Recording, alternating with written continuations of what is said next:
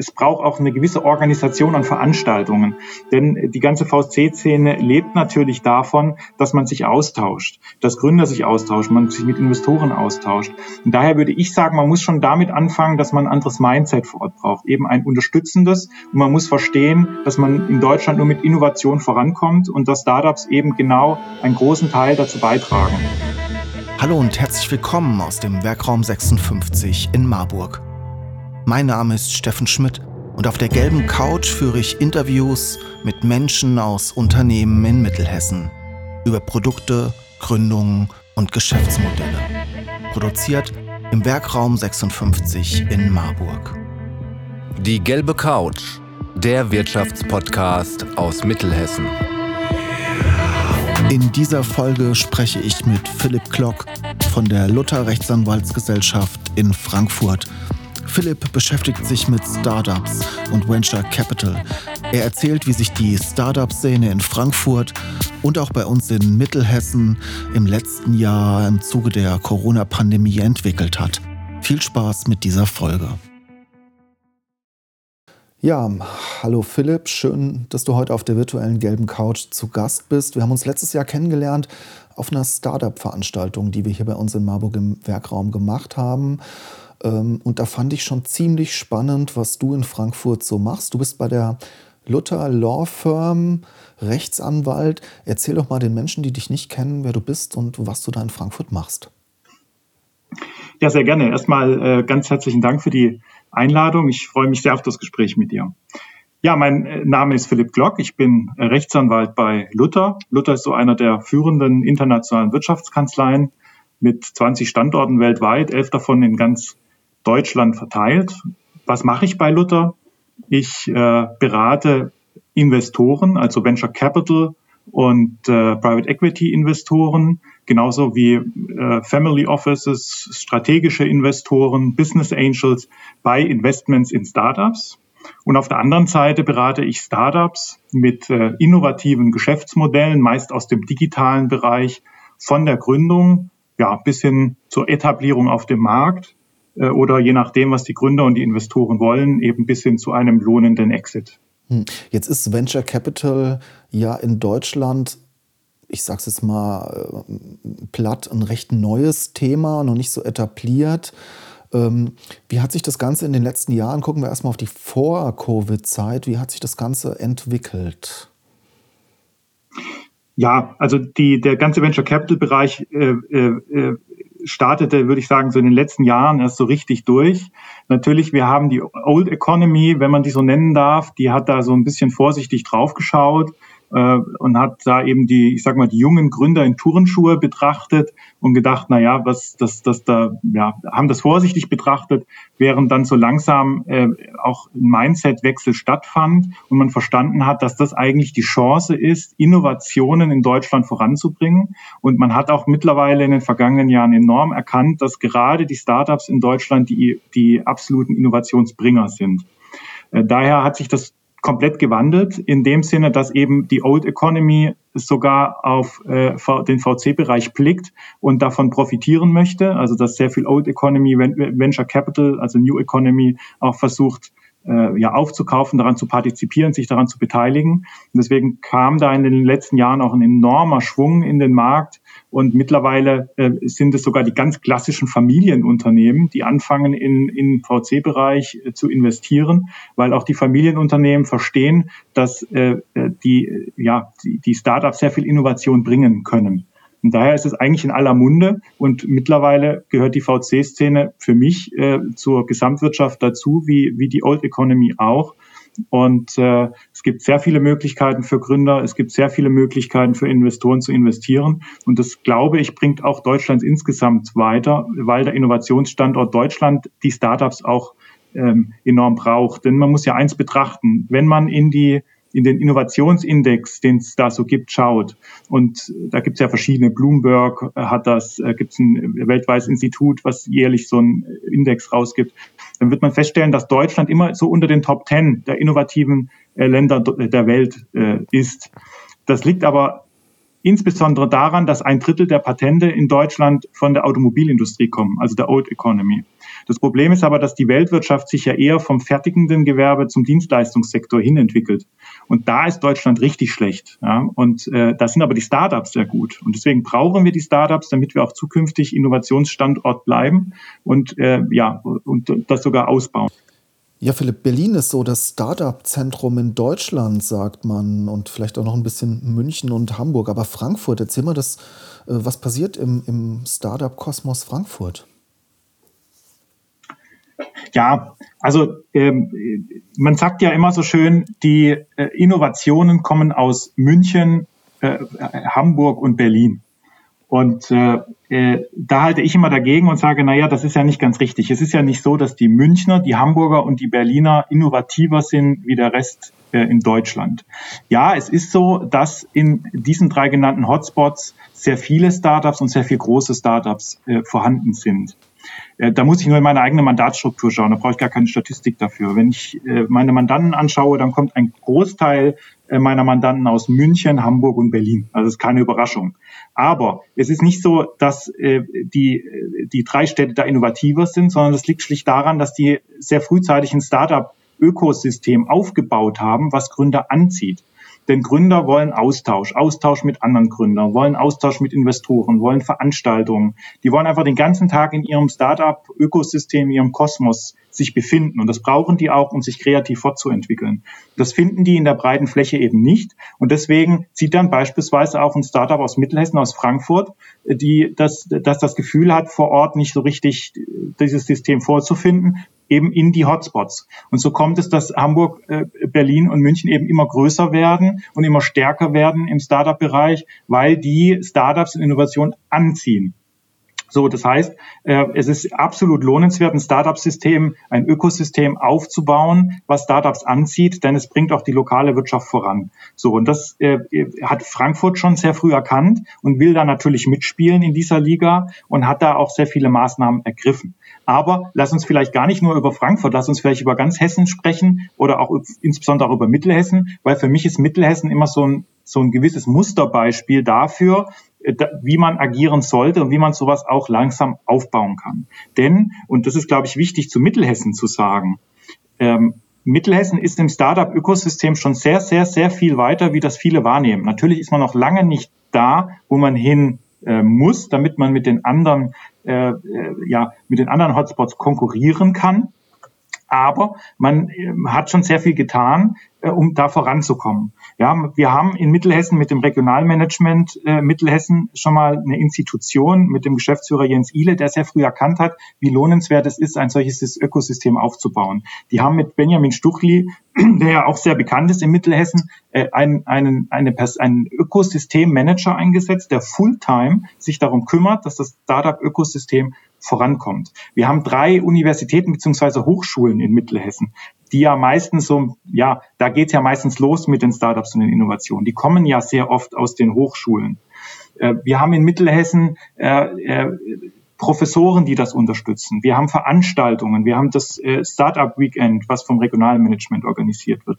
Wir haben das Startup Bootcamp, äh, das ich da, ja, äh, da haben wir uns ja kennengelernt, gemeinsam mit dem Professor Sascha Mölz von der Uni Marburg äh, organisiert habe, was auch sehr stark angenommen wurde. Also es gibt viele Veranstaltungen. Es gibt viel Austausch zwischen den Gründern und es gibt auch spannende Gründer in Mittelhessen und natürlich in Frankfurt, sodass man eigentlich für ganz Hessen sagen kann, man kommt voran man ist auch schon sehr viel weiter, wie das viele wahrnehmen, aber natürlich ist man noch lange nicht so weit, wie man sein müsste, damit man mit den Hotspots auch wirklich ähm, ja, in Wettbewerb treten kann. Du hast den Blick auf beide Seiten. Du siehst Investoren unterschiedlicher Art. Du guckst dir Startups an. Was brauchst du denn für ein gutes Startup-Ökosystem? Ja, also für ein, für ein, für ein gutes Startup-Ökosystem braucht man, wie du sagst, beide Seiten. Also man braucht die Investoren, die in Startups investieren, genauso wie die äh, Startups, die eben innovative Geschäftsmodelle haben. So, dann geht's im Prinzip mit ganz einfachen Dingen los. Äh, Gründer müssen ein gewisses Mindset vor Ort vorfinden, dass sie einfach schon mal eine Unterstützung empfinden. Wenn ein Gründer eine tolle Idee hat, aber sein komplettes Umfeld äh, ihm immer wieder sagt, naja, jetzt mach doch lieber erstmal irgendwie eine Bankausbildung oder ja, mach einen klassischen Beruf, mach erstmal dein Studium fertig, äh, äh, dann, dann wird das schon schwierig, sondern ein, ein Gründer braucht ein gewisses Umfeld, das ihm Mut macht, das ihm zeigt, es geht. Und, und, und da braucht er auch gewisse Vorbilder oder Beispiele. Das heißt, es bedarf wieder anderer Gründer, die sagen, hier, wir haben es auch geschafft, wir kommen auch voran. Die brauchen den Austausch. Es, es braucht auch eine gewisse Organisation an Veranstaltungen. Denn die ganze VSC-Szene lebt natürlich davon, dass man sich austauscht, dass Gründer sich austauschen, man sich mit Investoren austauscht. Und daher würde ich sagen, man muss schon damit anfangen, dass man ein anderes Mindset vor Ort braucht, eben ein unterstützendes. Und man muss verstehen, dass man in Deutschland nur mit Innovation vorankommt und dass Startups eben genau einen großen Teil dazu beitragen. Und das äh, äh, ist, denke ich, ganz wichtig zu berücksichtigen, wenn man so ein Ökosystem aufbaut. Wir im Werkraum 56 haben einen neuen Podcast gestartet. Auf der digitalen Ladentheke geht es um eure Themen. Es geht um die Produktion von Videos, Podcasts, Fotos und Texten. Abonniert uns auf allen gängigen Podcast-Portalen. Hört einfach mal rein, wir freuen uns auf euer Feedback. Wenn ihr Themen für unsere digitale Ladentheke habt, schreibt uns doch einfach eine E-Mail an info@wr56.de. Wir freuen uns auf euer Feedback. Ökosystem, das klingt ganz stark nach Netzwerken, das klingt ganz stark nach echter Begegnung. Das ist unmöglich gerade durch die Covid-Situation. Wie hat sich die Startup-Szene, wie hat sich das Ökosystem verändert im letzten Jahr? Wie ist da dein Blick auf die Dinge? Ja, also die, die, die ganze Corona-Pandemie ist ja schon eine sehr starke Belastung für unsere Gesellschaft, für, ich sag mal, für unsere Wirtschaft in, insgesamt, oder zumindest für viele Bereiche unserer Wirtschaft und natürlich für unsere Gesundheit. Da fällt mir es immer so ein bisschen schwer, äh, äh, die das Positive oder die Chancen aus der Pandemie äh, zu betonen, äh, weil das dann immer so ein bisschen wirkt, als würde ich das Ganze verharmlosen. Das will ich natürlich nicht. Das ist eine sehr ernste Sache. Aber wenn man äh, die Corona-Pandemie objektiv betrachtet, dann muss man eins äh, positiv auf jeden Fall sagen. Und das ist, dass Corona ein absoluter Digitalisierungsbooster ist und Startups mit innovativen, vor allem digitalen Geschäftsmodellen absolut beflügelt sind durch diese Pandemie. Nenn da gerade mal Beispiele. Was hast du ja, da also, gerade? Äh, da, da, also das erste Beispiel, das ist natürlich immer ein bisschen unfair, ein paar rauszupicken, aber was mir als erstes in den Sinn kommt, weil ich gerade auch viel Kontakt mit diesen Startups habe, ist Education also Education Tech, wie man so schön sagt, also Startups im Bildungsbereich. Ja, äh, da ist Easy, Easy Tutor zu nennen oder Study Smarter. Ja, Easy Tutor ist eine, ist, ist eine Plattform, eine Online-Plattform für Online-Nachhilfe. Da muss ich jetzt gar nicht groß erklären, warum geht das durch die Decke. Klar, die Schulen sind zu oder waren zumindest zu oder größtenteils zu. Ähm, die Kinder sind zu Hause. Die Eltern wollen, äh, müssen auch arbeiten, können auch nicht wirklich viel Bildung vermitteln. Ähm, und dann greift man unter anderem auf solche Plattformen zurück. Also da, das ist ja erklärt sich von selbst, dass das vorangeht. Anderes Beispiel ist ist der auch der FinTech-Bereich. Ja, was was mir da zum Beispiel einfällt, ist ist, ist äh, Wechselgott aus Leipzig. Das ist auch aus Startup aus der Fläche, äh, welches äh, äh, quasi digital äh, Verträge, Stromverträge, Versicherungsverträge wechselt für die Kunden. Solche Geschäftsmodelle, die wirklich komplett im digitalen Bereich sind, die werden von der Corona Krise beflügelt, weil, warum ist das so? Natürlich einerseits, weil deren Umsätze stark vorankommen, weil sie genutzt werden, aber andererseits auch, weil die Investorenszene durch Corona sehr vorsichtig wurde und schon sehr genau hinschaut, was für ein Geschäftsmodell wird betrieben. Und da erleben wir, dass im digitalen Bereich die Chance liegt, dass im Offline-Bereich aber, und das ist natürlich schade, weil auch da gibt es spannende Startups, im Offline-Bereich äh, man eher übervorsichtig geworden ist und die Investments sehr stark zurückgefahren werden. Was empfiehlst du denn den Investoren, wenn du dir die Startups anguckst? Was, muss, was macht so ein gutes Startup aus? Viele sagen ja, es ist das Team, andere sagen, es ist das Geschäftsmodell. Die nächsten sagen, es muss einfach sehr viel Tech sein. Äh, was ist das, worauf ihr Wert legt? Ja, also in der Tat, äh, viele meiner Investoren schicken mich zu den Startups und äh, bitten darum, mach doch mal eine Einschätzung, also ganz abseits auch des Rechtlichen, sondern äh, ganz insgesamt eine Einschätzung, lohnt es sich denn da zu investieren? Und da kann ich jetzt nur von meiner sehr subjektiven Sicht berichten. Ich schaue mir in allererster Linie zunächst mal das Team an.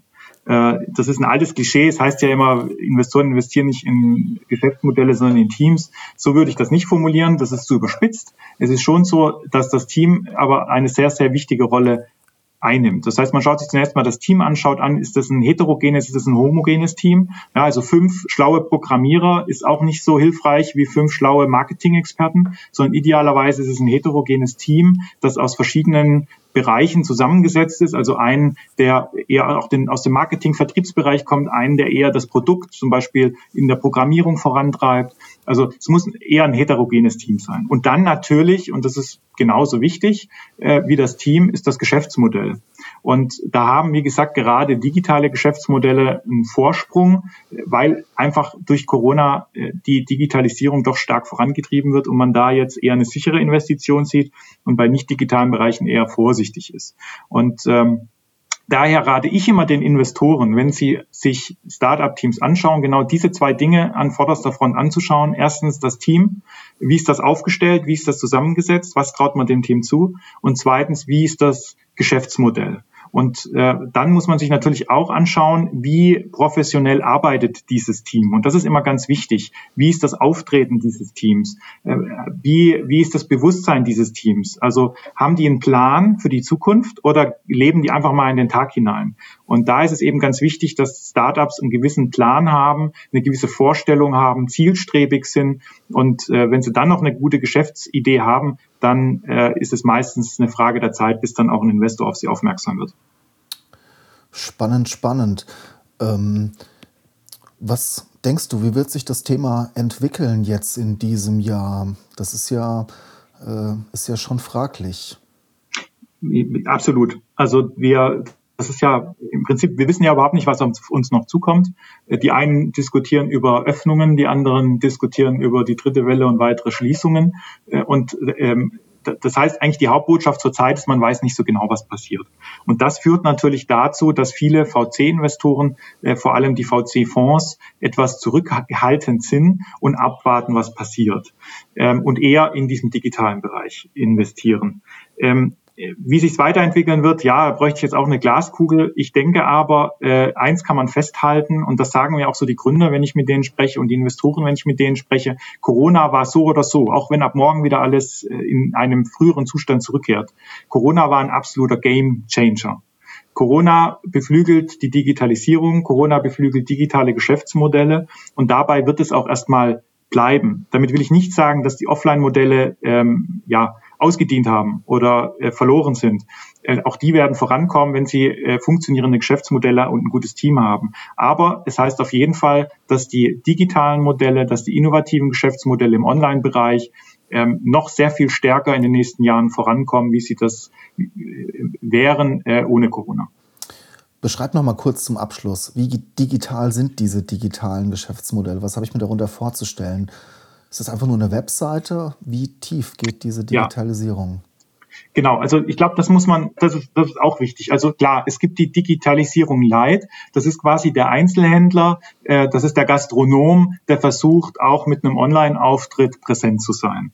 Ja, da haben wir ja auch, äh, äh in, in Mittelhessen gibt es ja zum Beispiel ist auch ein Startup, was so ähnlich wie Lieferando äh, agiert und Gastronomen und, und Bäck, kleine Bäckereien und Metzgereien, die sich selber das gar nicht leisten können, online angeschlossen zu werden, die das bieten, dass das online angeschlossen wird. So, das ist, sag ich mal, die Digitalisierung light und damit muss jeder Einzelhändler sich zukünftig auch auseinandersetzen, äh, ob er nicht auch in den Online-Markt ähm, möchte. So, äh, das ist aber nicht das, was ich jetzt so im engeren Sinne unter digitale Geschäftsmodelle ähm, ähm, einsortiere, sondern digitale Geschäftsmodelle sind für mich ähm, ich sag mal, Abläufe, die, die, die nicht einfach nur on, offline, online machen, sondern die ganz neue digitale Welten bestreiten.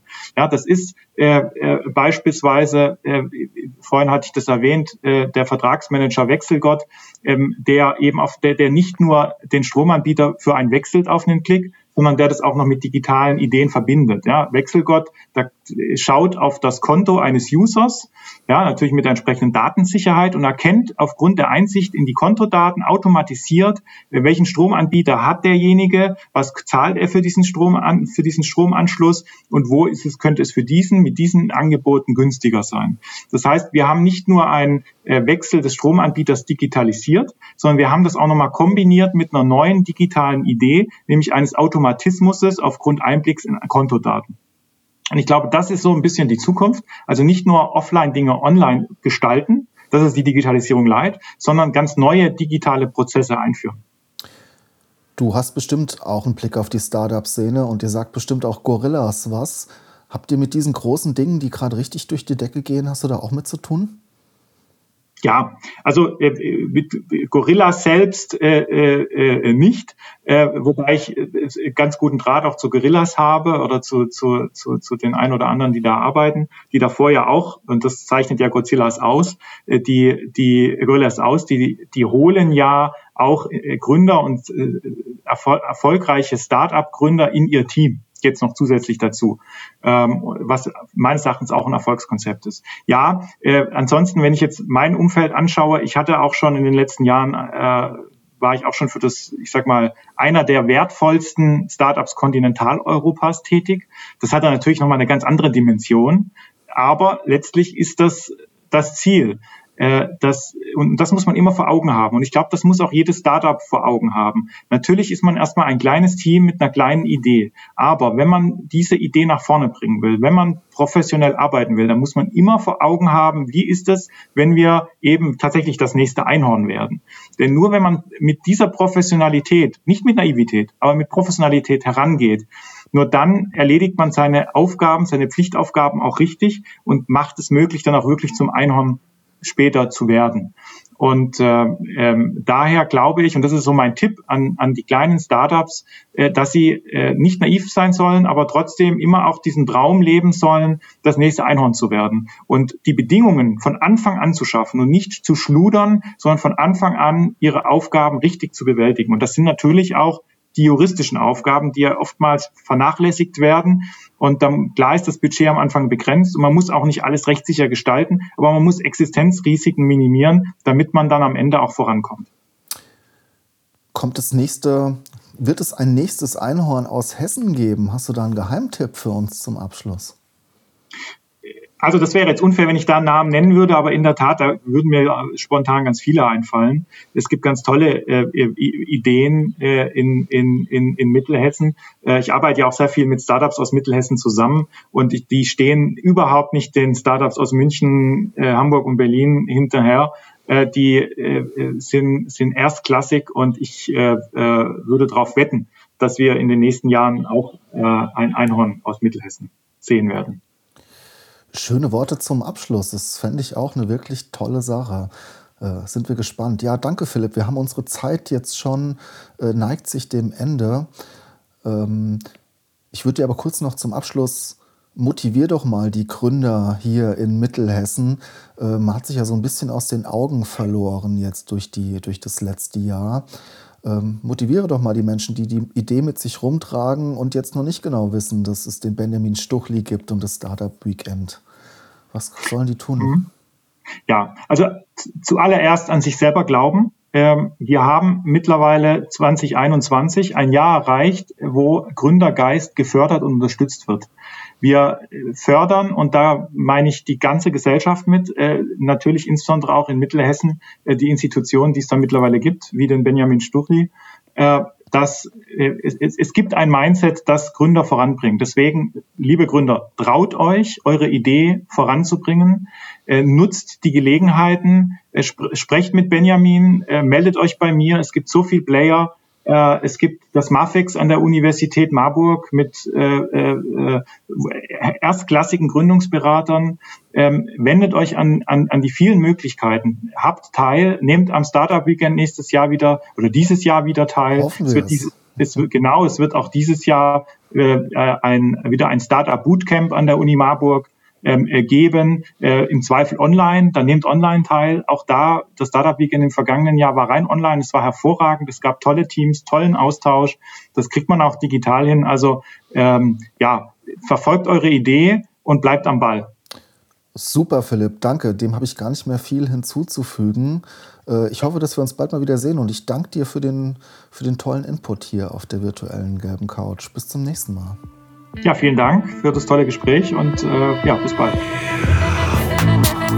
Sie wollen die gelbe Couch unterstützen und Ihr Unternehmen, Ihre Produkte und Dienstleistungen in unserem Podcast präsentieren? Dann nehmen Sie einfach mit uns Kontakt auf.